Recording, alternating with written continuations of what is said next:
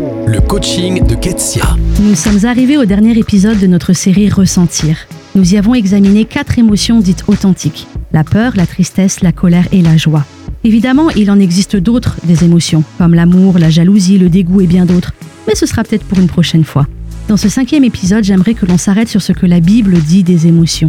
Dieu nous a créés à son image et Dieu exprime des émotions, ce qui valide le fait que nous sommes des êtres émotifs de par notre nature insufflée par Dieu. Vous ne me croyez pas?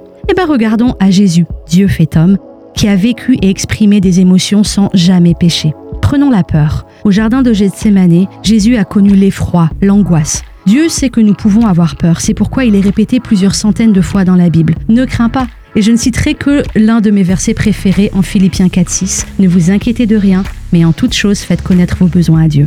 Qu'en est-il de la tristesse? Jésus l'a éprouvé en se lamentant sur Jérusalem ou en pleurant face à la tristesse du décès de Lazare. La Bible s'adresse de nombreuses manières à ceux qui sont tristes. Et laissez-moi citer ce passage de Psaume 34, 18. L'Éternel est près de ceux qui ont le cœur brisé, et il sauve ceux qui ont l'esprit dans l'abattement.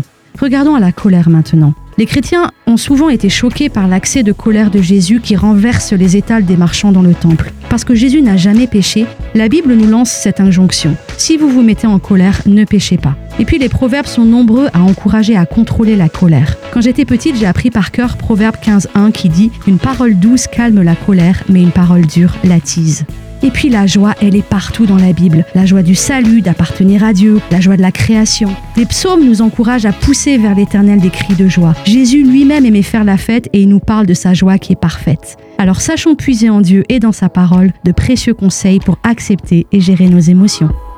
Pour aller plus loin, lisez le blog ketsia.bonaz.fr.